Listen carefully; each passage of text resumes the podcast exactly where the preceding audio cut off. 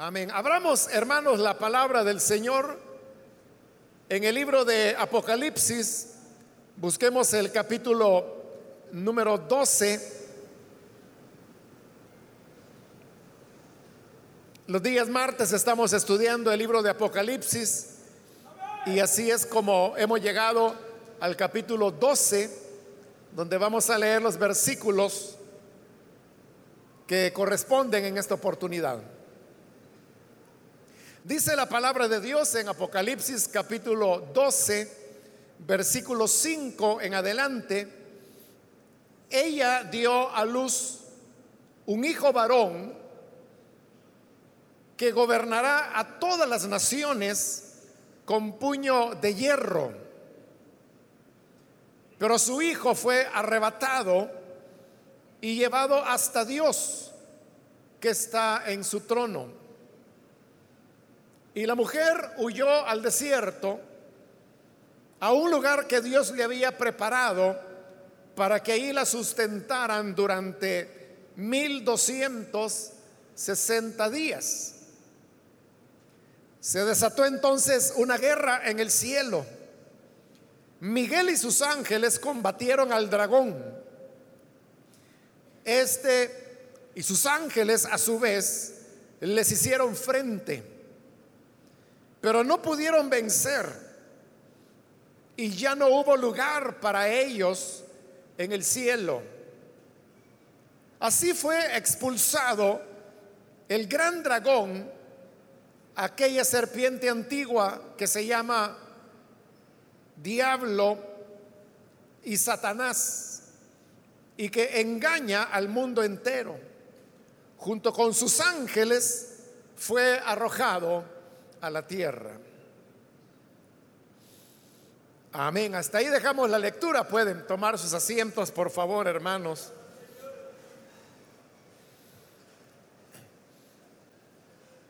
Hermanos, en esta oportunidad hemos vuelto a leer parte de los mismos versículos que leímos en la última ocasión.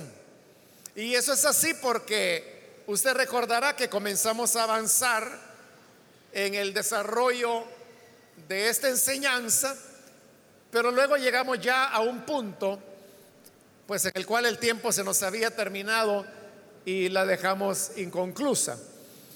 Pero hoy vamos a, a retomar el tema, solo para poder ubicarnos en el contexto. Recuerde que en este capítulo 12, Juan dice que vio una señal maravillosa, y es que él contempló que había una mujer vestida del sol, con la luna a sus pies y con una corona de doce estrellas. Esta mujer estaba encinta y aparece también un dragón de color rojo vivo que se colocó delante de la mujer preparado para poder devorar a su hijo en cuanto naciese.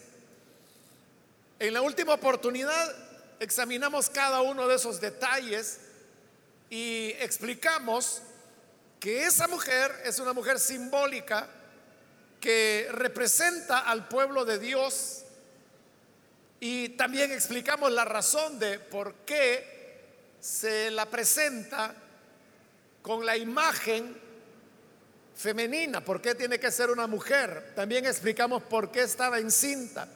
También explicamos la naturaleza de los gritos de alumbramiento que, que la mujer tenía. Hasta ahí nos habíamos quedado en la última oportunidad. Y ahora en el versículo 5 continuamos donde se nos dice que ella dio a luz un hijo varón que gobernará a todas las naciones con puño de hierro. Esta mujer simbólica da a luz y tiene a un, a un varón, es un niño el que nace. Y se nos dice que este niño está naciendo en este momento, pero desde su nacimiento está ya señalado su futuro o su propósito en la vida y dice que es que gobernará a todas las naciones con puño de hierro. Esa expresión, el puño de hierro o vara de hierro, como también lo traduce en otras versiones, es un pasaje o una idea que ha sido tomada del Salmo número 2. Y si usted lee ese Salmo 2, se dará cuenta que es un salmo de los que se suele llamarles mesiánicos. Se le llama mesiánico porque son salmos que hablan acerca de, del Cristo que habría de venir. Ese Salmo 2 en particular está hablando de la coronación del Hijo de Dios, del ungido, como rey, y que precisamente porque es coronado rey, Él comienza a gobernar con vara de hierro. Entonces, esto de gobernar con vara de hierro no significa que el reinado del Señor Jesús, porque el niño que está naciendo es el Señor Jesús. Y eso lo sabemos porque a Él se está aplicando estas palabras que gobernará con puño de hierro. Y repito, esa expresión es tomada de un salmo mesiánico, por lo tanto está hablando del Mesías. Entonces, quien ha nacido acá este varón, este niño que ha nacido, es el redentor, es el Hijo de Dios. Y a él es a quien Satanás pretende devorar en el momento mismo de su nacimiento. Y en la última oportunidad explicamos que eso fue así en la realidad, porque en el Evangelio de Mateo podemos encontrar como cuando Jesús nace, eh, Herodes, el rey, siente que su reino está en peligro, porque vienen los sabios del oriente y vienen preguntando a dónde está el rey de los judíos que ha nacido. Y le están preguntando a Herodes. El gran problema es que Herodes era el rey de los judíos. Y ahora vienen estos sabios y le dicen, ¿a dónde está el rey de los judíos que ha nacido? Entonces era como decirle en la cara a Herodes, ya nació el que te va a destronar, ya nació el que va a tomar tu lugar y queremos saber a dónde está, porque hemos venido para adorarle. Entonces, ¿cómo no debió despertar los celos de Herodes esas palabras? Porque él dijo, bueno, si yo soy el rey de los judíos y no es a mí a quien me traen los regalos de incienso, de mirra, de oro, y ni siquiera vienen a saludarme a mí, vienen a preguntar a dónde está el rey de los judíos que ha nacido. Uno podría preguntar, bueno, ¿y cómo se le ocurre a los sabios irle a preguntar al mismo Herodes? Como que no eran muy sabios. Pero en realidad sí lo eran, porque lo que ocurre es esto. Lo que ellos habían entendido es que había nacido el rey de los judíos. Y yo le pregunto, ¿a dónde nacen los reyes? Los reyes son hijos de quién? De otro rey. Entonces, si Herodes era el rey de los judíos, entonces el que había nacido era hijo de Herodes. Por eso van y le preguntan, ¿a dónde está el rey de los judíos que ha nacido? Y Herodes dice, bueno, pero no, si yo no he tenido hijos. O sea, no digo que no los tuvieran, no lo sé, tendría que averiguar. Pero de seguro ya, ya eran hombres. Bueno, sí, sí tuvo hijos porque luego habrá de aparecer ya eh, los otros Herodes que se van a mencionar en los evangelios y también en el libro de los hechos. definitivamente tuvo hijos. Pero habría que ver el tema de las edades. Pero la cosa es que él no había, no había nacido un hijo de Herodes recientemente. Pero Herodes fue astuto. Entonces él lo que les dijo, miren, pues vayan y averigüen. Y ahí me avisan, porque yo también voy a ir a adorarlo. Y, y no, lo que él quería era matarlo, porque sabía que su adversario era el que había nacido. Así es como Herodes decreta la matanza de los niños y su interés era no matar a todos los niños que habían nacido, lo que él quería era matar al hijo de la mujer, matar aquel que habría de reinar con puño de hierro. Pero como no logró ubicarlo, no sabe quién es, entonces decide hacer una matanza generalizada de todos los niños pequeños. ahí tiene usted una expresión en la práctica, en la historia, de cómo el dragón estaba intentando devorar al niño en el momento mismo de su nacimiento. Pero para desgracia del dragón, nos dice ese versículo 5, pero su hijo fue arrebatado y llevado hasta Dios que está en su trono. Es decir, e, el niño nace y cuando el dragón estaba por tragarlo, por devorarlo, el niño es arrebatado y es llevado hasta la presencia de Dios donde está su trono. Si el que la mujer dé a luz para que nazca el hijo varón es el nacimiento de Jesús en Belén, y luego cuando dice que es arrebatado para Dios, si ahí es la ascensión, entonces uno diría, ¿y por qué no se menciona nada de sus enseñanzas, de su ministerio, de su muerte, de su sepultura, de su resurrección, sino que del nacimiento salta a la ascensión. La respuesta a eso, en cierta manera ya lo dijimos en la ocasión anterior, y es que yo le dije que a partir de este capítulo 12, el libro de Apocalipsis se vuelve más simbólico de lo que ha sido en los primeros 11 capítulos.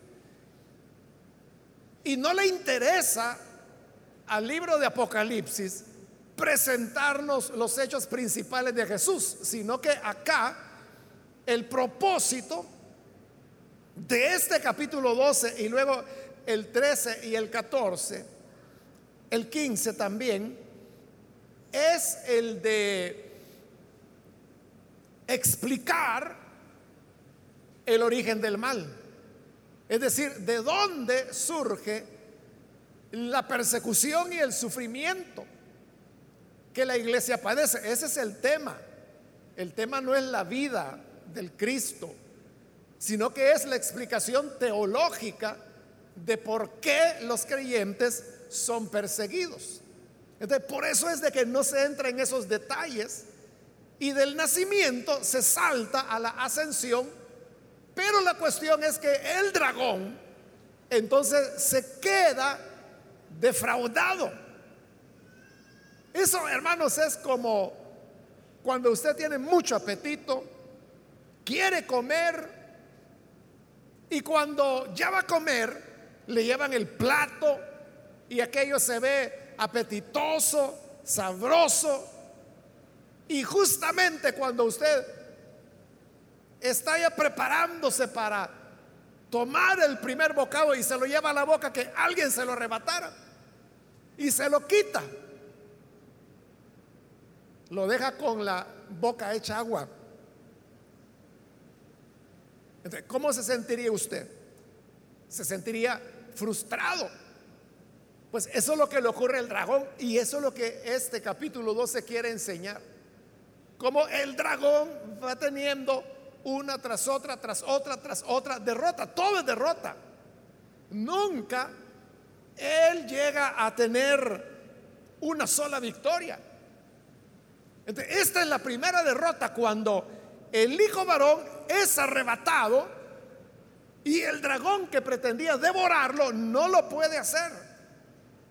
el niño es librado porque es llevado a la presencia de Dios, donde él tiene su trono. Pero ese es el hijo. ¿Y qué ocurre con la mujer? Dice el versículo 6. La mujer huyó al desierto a un lugar que Dios le había preparado para que allí la sustentaran durante 1260 días.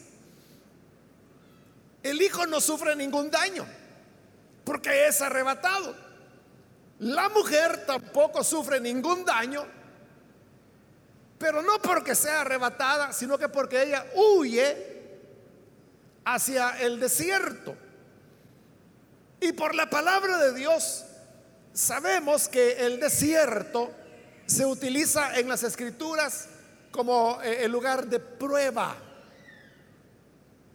Fue en el desierto donde Israel caminó por 40 días para y donde fueron probados muchas veces. Es al desierto donde Jesús va para hacer su ayuno por 40 días y es donde también es probado. Y uno podría mencionar a todos los demás personajes que vivieron en el desierto, como Abraham, Isaac, Jacob, que viviendo en el desierto vivieron periodos de prueba. El mismo Elías es en el desierto donde él camina para llegar hasta el monte de Dios, yendo bajo la prueba más dura que él tuvo que enfrentar. Entonces, el hecho que la mujer sea llevada al desierto e-, es interesante porque ya dijimos que la mujer es el pueblo de Dios. Entonces, vea, el hijo es arrebatado, es llevado a la presencia de Dios, pero la iglesia se queda en la tierra. El pueblo de Dios se queda en la iglesia, perdón, se queda en el mundo, en la tierra y estando en la tierra va al desierto, que es el lugar de la prueba. Pero entonces vea, Dios no está librando a la mujer, sino que lo que dice es que en el desierto hay un lugar que Dios le había preparado para que ahí la sustentaran durante 1260 días. Aquí estamos encontrando por segunda vez en este libro de Apocalipsis el número de 1260 días, que equivale a tres años y medio y que ya explicamos en su oportunidad, que ese es el tiempo que duró lo que el Señor Jesús llama la abominación desoladora, es decir, la profanación que fue anunciada por Daniel y que se cumplió en el periodo intertestamentario con la invasión de Antíoco Epífanes, quien coloca un ídolo en el templo de Dios y además ofrece sangre de un cerdo, animal inmundo. Entonces profana el templo. A eso de colocar un ídolo en el mismo templo de Dios y ofrecer la sangre del cerdo es lo que se llama abominación desoladora o abominación de la desolación, como traducen otras versiones de la Biblia. Eso duró 1200 días hasta que vino la purificación por parte de la familia de los macabeos que organizan un levantamiento contra los Seleucidas, porque Antiguo Epífanes fue rey de los Eleucidas. Entonces, 1260 días es un número que habla de, de prueba, de tribulación. Pero vea que la iglesia, perdón, la mujer, la mujer no es librada. O sea, lo único que se dice es que Dios ha preparado un lugar para que la sustenten mientras dure ese periodo de prueba. Mientras que el hijo fue librado y llevado a la presencia de Dios, la mujer es dejada. Es decir, el pueblo de Dios se queda. Y el pueblo de Dios se queda para ser atribulado, para ser perseguido. Y Dios no lo libra de esa persecución, sino que solamente le sustenta. Le sustenta para que siga aguantando.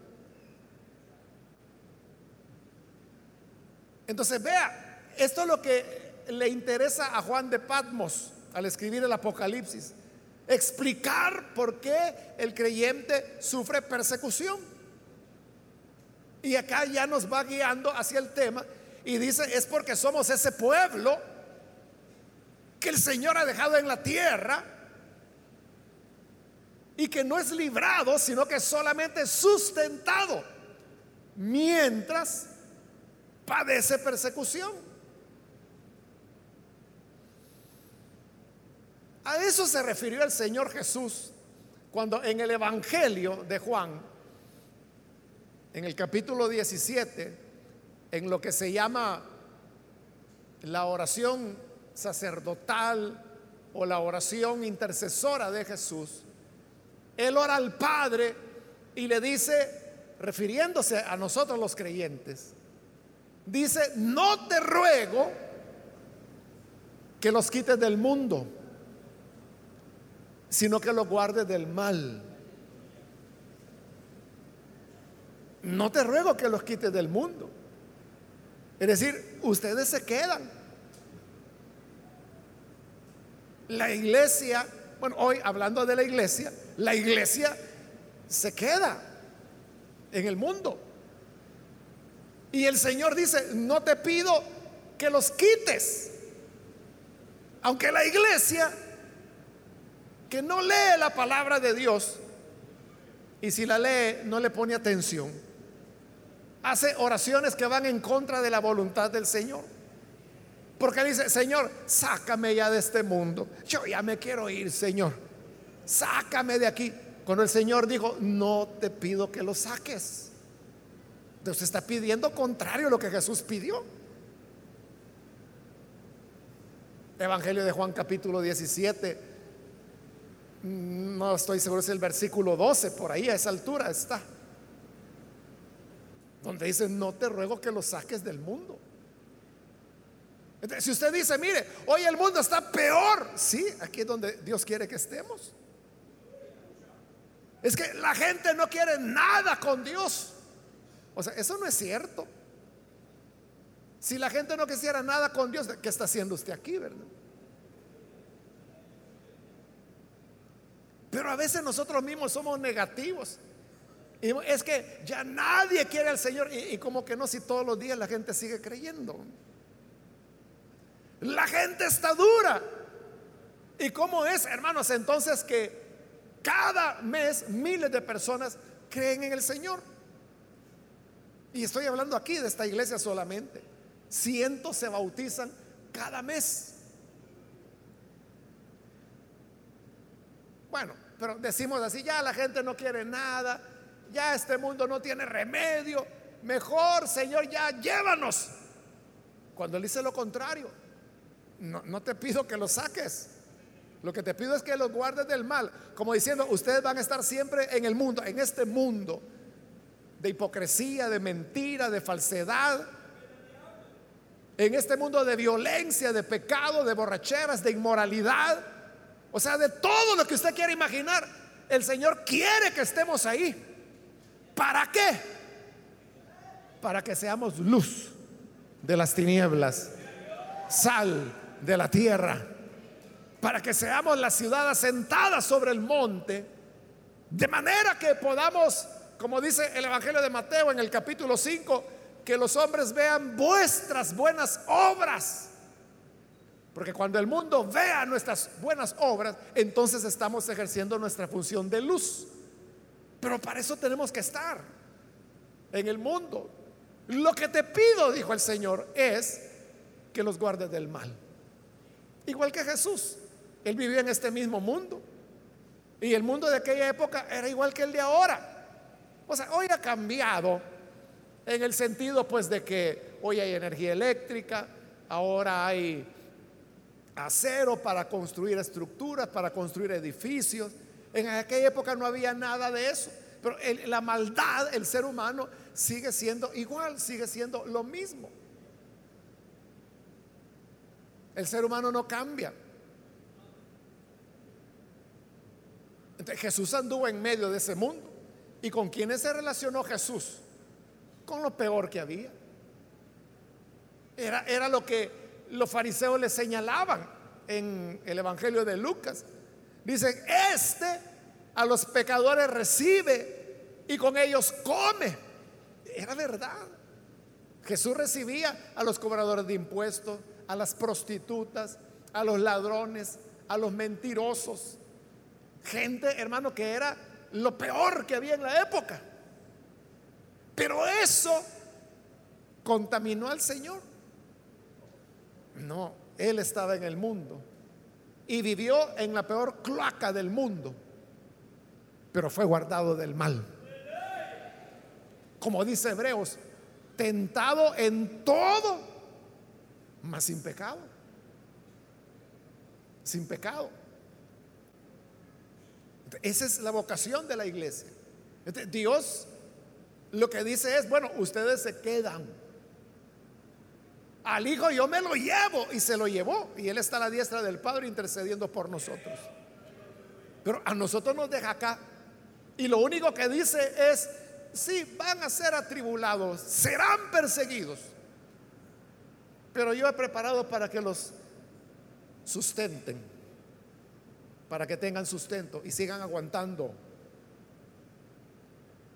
Entonces, no debemos extrañarnos cuando usted diga, es que ahí donde yo trabajo no me quieren porque soy creyente. ¿Y de qué se extraña?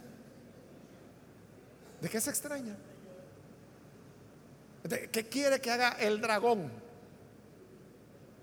de color rojo vivo? ¿Qué quiere que haga? Que, que lo felicite. Lo que quiere es devorarlo.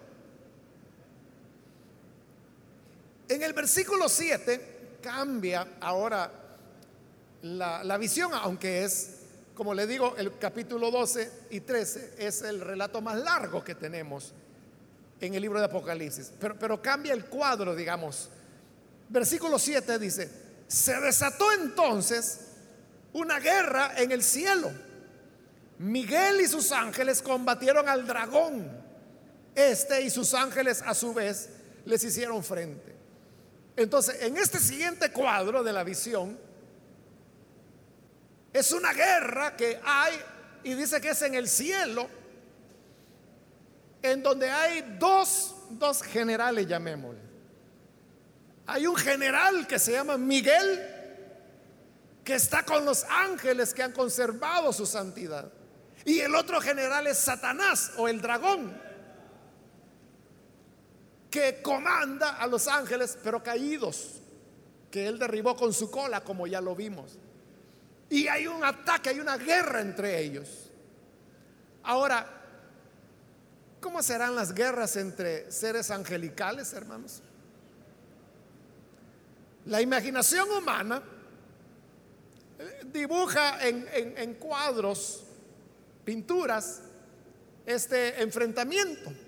Pero como estas pinturas fueron hechas, hermanos, allá por la Edad Media, buena parte de ellas, era la época cuando la guerra se peleaba sobre la base de espadas, de lanzas. Y por eso es que si usted ve las pinturas o esculturas religiosas que se hacen de Miguel, Miguel el arcángel, de Satanás, los presentan con un, lo presentan con una espada, Miguel. Pero yo le pregunto, si los ángeles usaran espada, significa que las espadas también funcionan para espíritus incorpóreos. ¿Y qué ocurre cuando una espada penetra la inmaterialidad de un ángel? Le saldrá sangre, se morirá, igual que nosotros que tenemos un cuerpo físico. Entonces cuando uno ya comienza a pensar eso, se da cuenta que eso de las imágenes, las pinturas, corresponden pues a una época, como le digo, la, Edad Media que se eran las armas. Es como que si hoy pintaran a, Miguel Arcángel con una ametralladora o con un AK-47 y que está peleando contra Satanás que tiene un M16 y se están disparando. le causa gracia, ¿verdad? O sea, pero esto que le estoy diciendo es exactamente lo que se hizo en Edad Media. Lo que pasa es que como ya pasaron siglos de eso, la gente se acostumbró en su imaginación a ver a Miguel con una espada.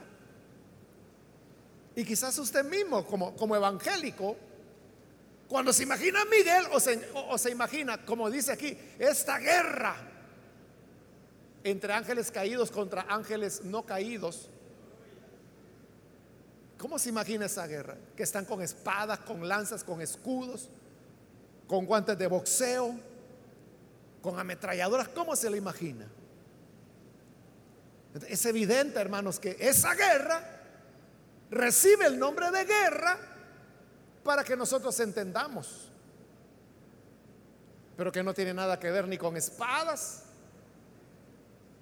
ni con armas, ni con lanzas, ni con escudos. Es más bien, podríamos decir, una confrontación entre los seres angelicales fieles a Dios y los que fueron infieles. Ahora, ¿en qué términos se da esa batalla? No lo sabemos.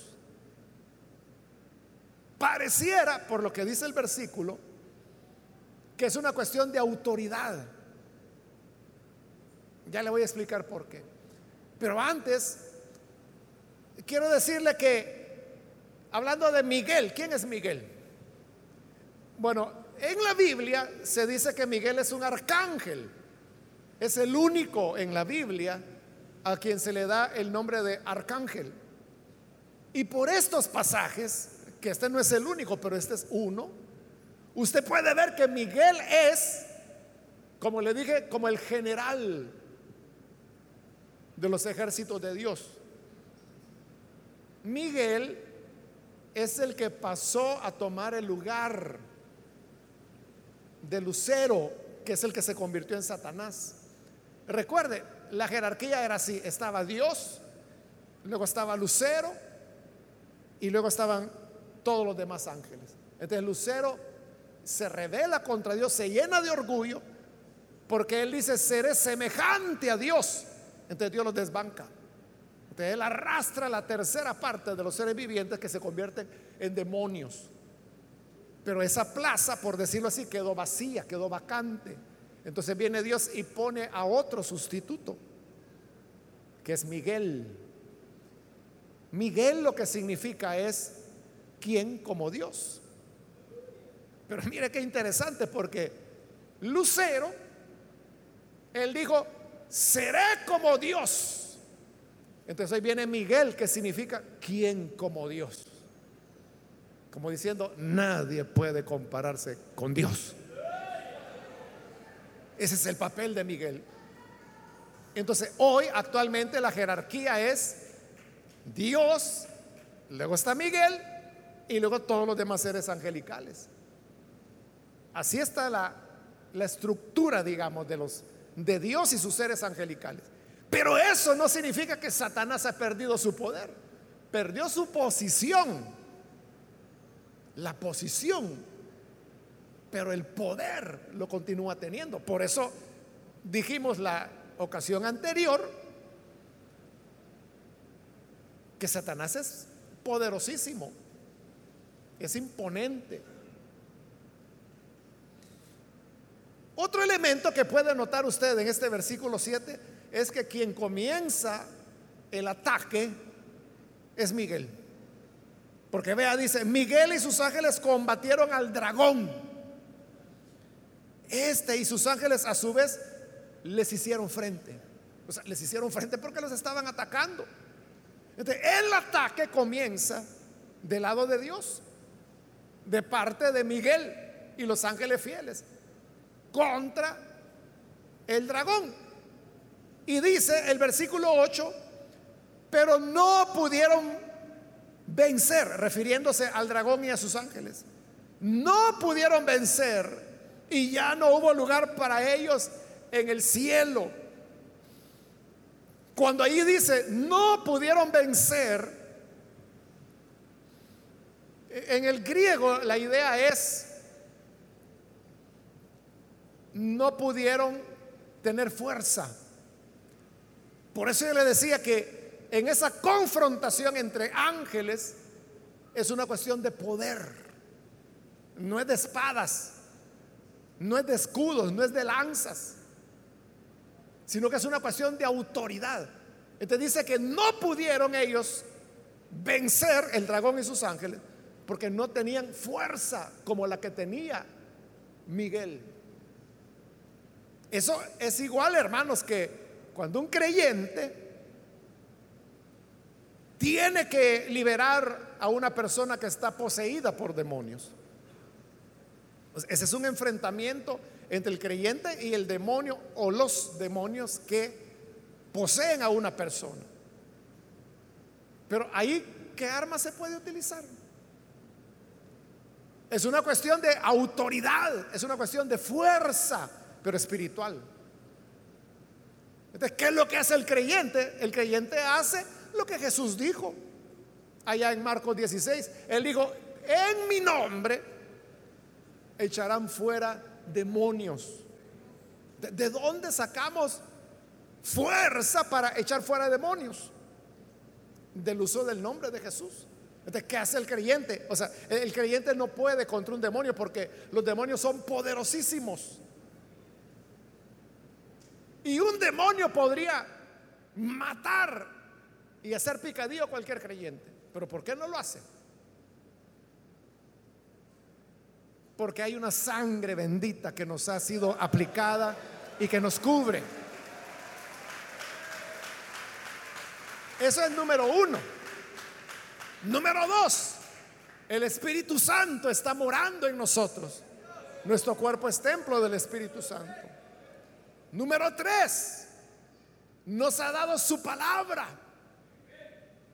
Entonces cuando venimos y enfrentamos al demonio que está en la persona poseída, simplemente le decimos, en el nombre de Jesús te ordeno salir fuera. O sea, pero eso es una cuestión de autoridad. Y el demonio entonces sale. Hace décadas, hermanos, me recuerdo cuando la iglesia comenzaba.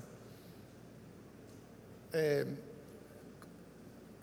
estábamos los jóvenes, entonces había un joven que en, una circunstancia se vio con una joven que estaba poseída. Y a él le tocó hacerle frente. Pero la cuestión es que cuando este joven o sea, la, muchacha evidentemente estaba poseída. Estaba poseída. el hermano, este joven viene y le dijo, en el nombre de Jesús te ordeno salir. Y el demonio a la muchacha le habló y le dijo, ¿y vos quién sos para ordenarme que salga? Y este joven se sintió un poco confuso, pero luego agarró fuerza y dijo, yo soy un hijo de Dios y como hijo de Dios te ordeno que salgas fuera. O sea, recuperó la autoridad. Y el demonio terminó saliendo, la muchacha fue liberada. Eso fue hace como 35 años, algo así. Pero vea, ¿qué era lo que Satanás pretendía? Socavar la fe, distraer, perturbar.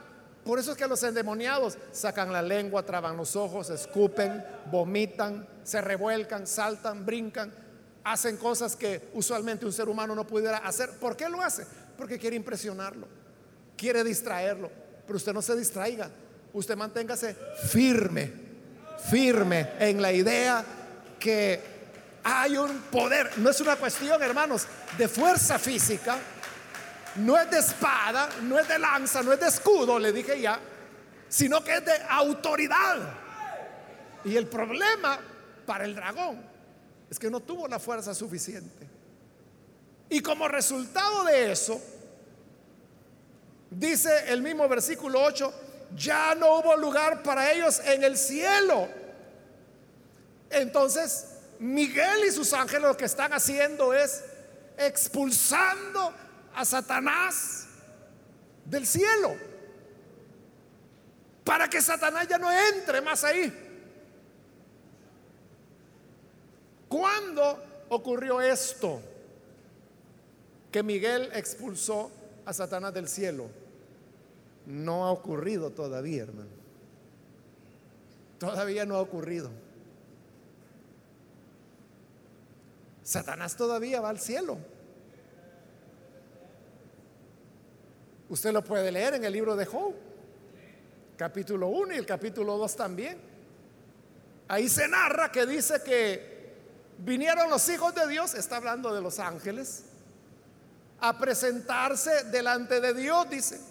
Y entre ellos venía Satanás. Es que a nosotros, hermanos, nos ha hecho mucho daño la tradición religiosa. De como la tradición religiosa nos enseña que el diablo vive en el infierno. Y a veces hay creyentes evangélicos que orando le dicen, Satanás, regrésate a tu infierno. Si él nunca ha estado en el infierno. Entonces es una oración que puede ser bien intencionada, pero que es errónea, o sea, no tiene una base bíblica, no es una oración bíblica. Satanás no está en el infierno, ni quiere estar ahí. Eso de que lo pintan como el rey del infierno y que en el infierno él anda con corona y que anda con un tridente y que anda apoyando a las almas que cayeron ahí, esa es pura fantasía. Lo que menos Satanás quiere es estar en el infierno. Lo que menos quiere es ser rey del infierno. Es lo que quiere ser rey de este mundo de este siglo. Eso es lo que él quiere. Y en cierta manera lo es. Porque así lo llama la escritura. Pablo lo llama el príncipe de este siglo. Cuando Satanás tentó a Jesús allá en el desierto, le dijo, mira, todos estos reinos te los daré a ti, porque a mí me han sido entregados.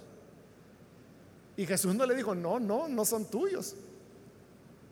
No, Jesús lo que le dijo fue, no, no me voy a arrodillar, porque la palabra dice, adorarás al Señor tu Dios y solamente a Él servirás. Jesús rehusó doblar la rodilla delante de Satanás, pero nunca le dijo, no, los reinos no son tuyos, eran de Él. Este mundo está bajo el maligno, como también lo dice Efesios. Entonces, Satanás no quiere ir al infierno. Y Satanás va al cielo. Y él va al cielo todos los días. Ya vamos a ver por qué.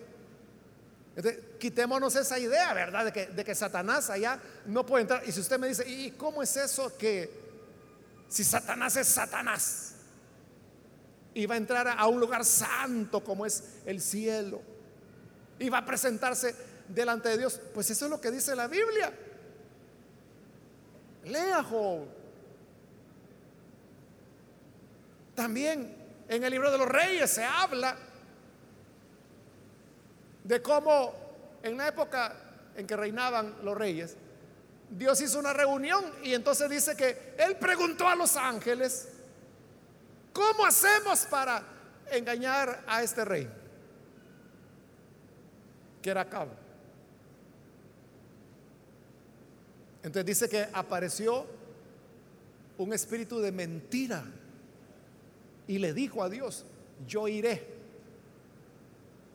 y seré palabra de mentira en todos estos profetas falsos. Y viene Dios y le dice, ve y lo lograrás. Y ese espíritu de mentira, ¿usted cree que era un ángel santo de Dios? Era un demonio, si no el mismo Satanás, ¿no? ahí tiene, hay varios pasajes en la Biblia donde vemos que Satanás va al cielo. Él entra allá y si usted me pregunta, ¿y qué va a hacer al cielo? a ponernos en mal a nosotros. ¿Sí? A eso va. Vea cómo dice el versículo 9. Así fue expulsado, uno, el gran dragón. Dos, aquella serpiente antigua. Tres, que se llama diablo. Cuatro, y Satanás. Cinco, que engaña al mundo entero. Entonces vea, Juan de Patmos usa todos los nombres que recuerda de Satanás. Y dice que fue expulsado el gran dragón. O sea, ¿por qué le llama dragón? Eso ya lo explicamos, pero solo por refrescarle. Cuando a Satanás se le llama dragón, no significa que la apariencia de Satanás es monstruosa. Otra vez, ¿verdad? Como la imaginación popular lo pinta. Ahí hay un, jamón enlatado que venden que se llama jamón del diablo. Sí, pero ve algún día la, la figurita. Entonces, ¿cómo pintan al diablo? De color rojo, con cachos, con cola, que la cola termina en un aguijón, con patas, porque son patas, ¿no? De, de cabra, a veces rojo, a veces negro, a veces le ponen alas de murciélago.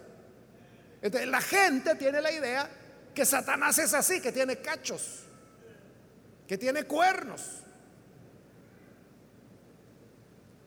Pero ¿qué dice la Biblia? Pablo dice que Satanás se presenta como ángel de luz. Y la Biblia lo llama lucero, lo llama querubín, protector. No hay nada en la Biblia que diga que Satanás ha perdido su hermosura. Dice Ezequiel, perfecto eras, dice. Es decir, Satanás es la belleza en su grado máximo, es perfecto, acabado de hermosura, dice, que lo hizo Dios. Ese es el gran problema. Que si usted como diablo está esperando a un ser grotesco y con cuernos, cuando el verdadero diablo se le aparece, usted cree que es un ángel de Dios. Porque él es un ángel de luz, se aparece como ángel de luz. Y por eso dice Pablo, por eso sus ministros también se presentan como ministros de Dios. Y son ministros de Satanás es maestro de mentira, ya vamos a ver eso. ¿por qué aquí dice que era un dragón? Porque eso está describiendo el aspecto moral. El aspecto moral de Satanás.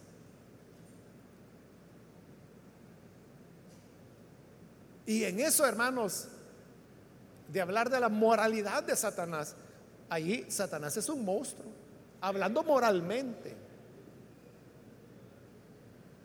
aunque su aspecto es hermoso. uno no tiene que juzgar por apariencia, sino que tiene que juzgar por lo que pide, por lo que hace, por lo que dice, por lo que pretende. Ese debe ser nuestro juicio. Entonces, todas las maldades que hay en el mundo, hermanos, matanzas, violaciones, personas que son desmembradas, que los hacen picadillo, los meten en bolsas y van a tirar un pedazo por aquí, otro pedazo por allá, otro pedazo 10 kilómetros más allá. Ese es Satanás. O sea, eso es el dragón, es decir, el aspecto moral de él. Es un monstruo hablando moralmente. Es terrible, es cruel. Por eso se le llama dragón, el segundo nombre dice, aquella serpiente antigua. Ahí está otra vez volviendo a Génesis. Se recuerda que dijimos que íbamos a ir de principio a fin, o de fin a principio, mami. Está hablando de la serpiente antigua. ¿Y por qué le llama serpiente antigua? Porque es aquella serpiente que se le apareció a Eva en el jardín en Edén. Y que la engañó. Porque se le presentó en forma de serpiente. Por eso recibe el nombre de serpiente. Pero igual no significa que el diablo tenga figura de serpiente. Allí se utilizó a una serpiente para manifestarse, para hablar. Pero no es que él tenga esa figura. Luego tres dice que se llama diablo. Diablo es el nombre en griego. Y diablo lo que significa es acusador. Acusador. Entonces cuando yo le decía que Satanás va todos los días al cielo. O sea, ¿por qué le digo que va todos los días al cielo? Porque dice que Él es diablo, es decir, es acusador. Y adelantémonos un poquito al versículo 10. Ya de la mitad del versículo 10 dice, porque ha sido expulsado el acusador de nuestros hermanos. Oiga, el que los acusaba día y noche delante de Dios. Entonces, ¿cuándo es que Satanás está delante de Dios? Día y noche, día y noche. Por eso le digo a él, todos los días va al cielo. ¿Y a qué va? A acusarnos. A acusarlo a usted, a acusarme a mí, a acusar a todos los creyentes. ¿Y de qué nos acusa? De lo que somos allá va y le dice, bueno, y esa mujercita que está ahí sentada en el lim, y esa es tu hija, que no sabes que es una gran chambrosa, es una gran mentirosa, por todo miente, y esa es tu hija.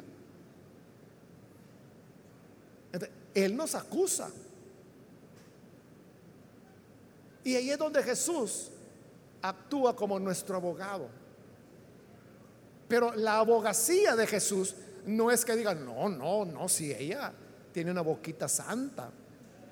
No, él dice, sí, yo sé que tiene una lengua terrible, pero yo pagué por ella, derramé mi sangre para librarla.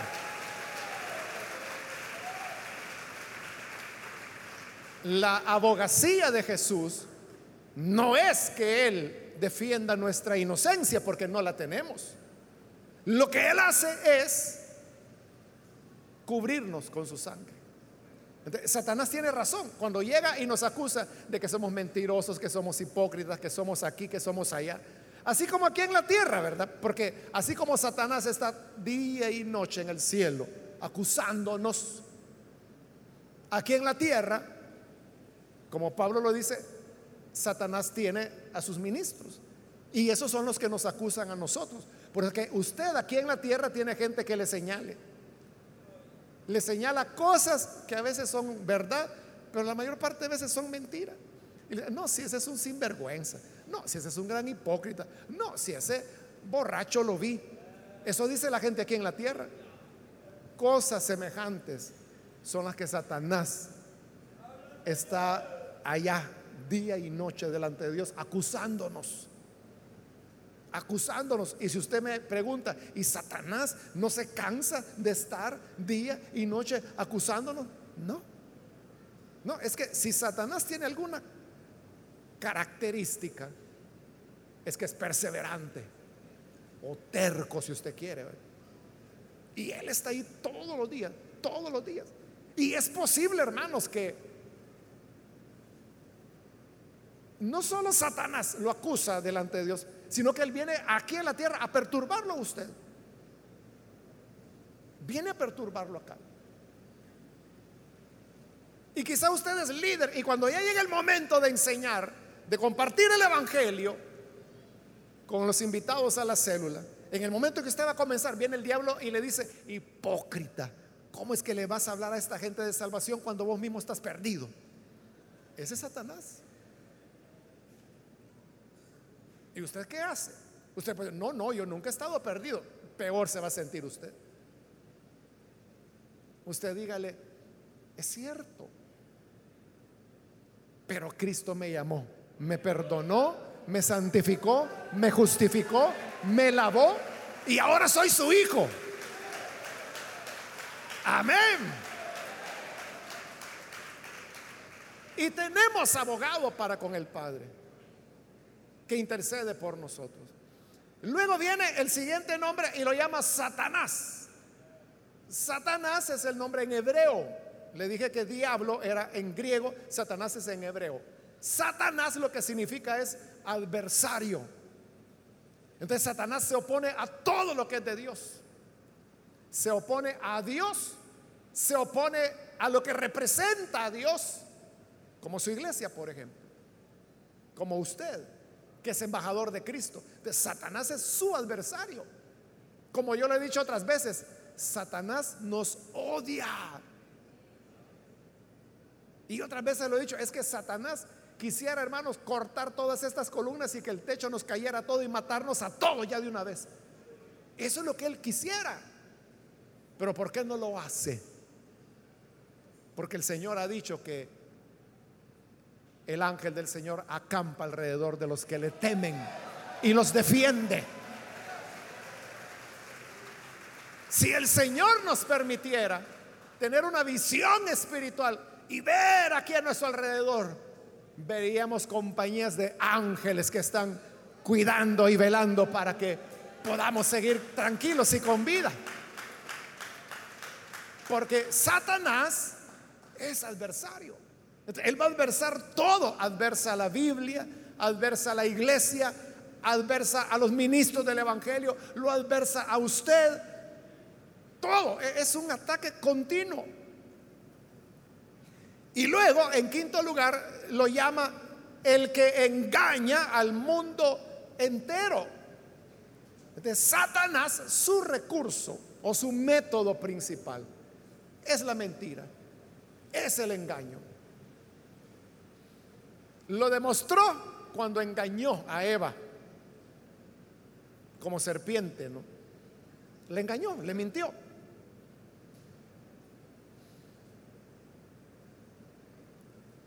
Y él miente a cada momento. El Señor dijo que Satanás solo ha venido para matar, para robar y para mentir. Satanás es un mentiroso compulsivo. Cuando habla mentira, dijo el Señor, de suyo habla. O sea, esa es su naturaleza. O sea, ¿cómo va a decir otra cosa si su naturaleza es la mentira? De todo lo que Satanás dice es mentira. Pero lo peor es que engaña a los seres humanos. ¿Y cómo los engaña? Con sectas. Los engaña, por ejemplo, con drogas, haciéndoles creer que en las drogas está la felicidad y la vida. En el alcohol, ahí está. En tener mil mujeres, esa es la felicidad. Son mentiras. Satanás está engañando. Es padre de mentira, como dijo el Señor. Y aquí sigue engañando, porque se le llama el que engaña al mundo entero. Y más adelante vamos a ver en Apocalipsis, más adelante, que dice que el Señor envió un ángel para que atara a Satanás y lo encerrara en el abismo. Y ahí lo encierran bajo llave, para que ya no engañara a las naciones. Para que ya no las engañara, porque eso es lo que Satanás hace, engañarlas.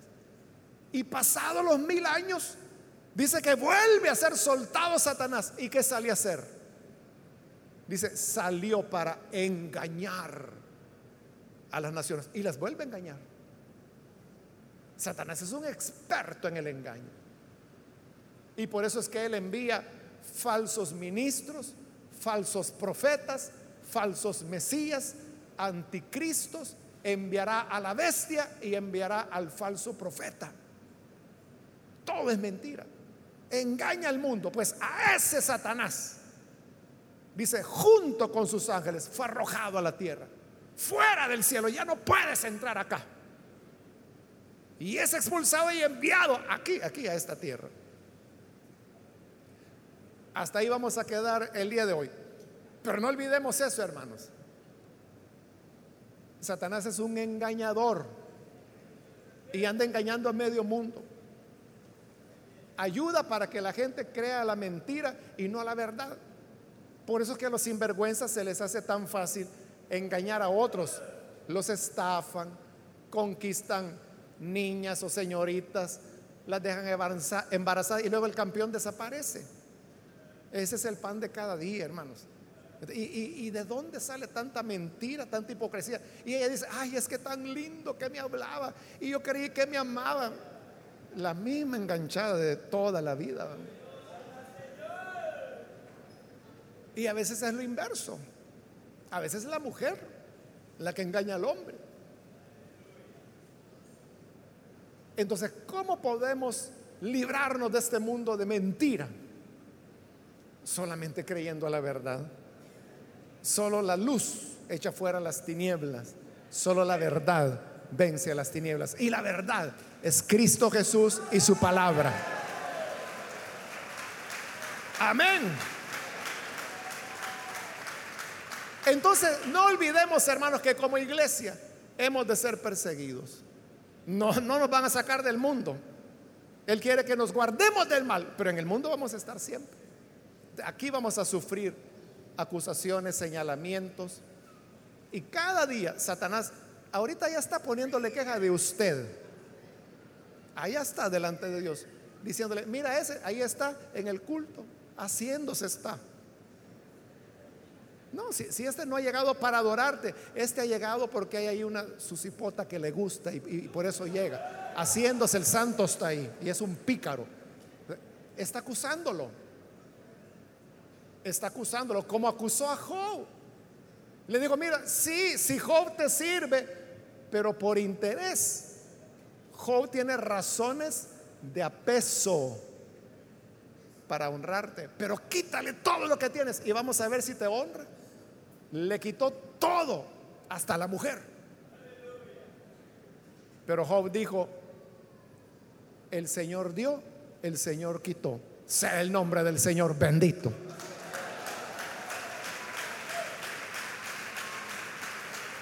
Entonces, Dios le dijo a Satanás otro día que volvió a ir al cielo Satanás. Le dijo, ¿viste a mi siervo Job?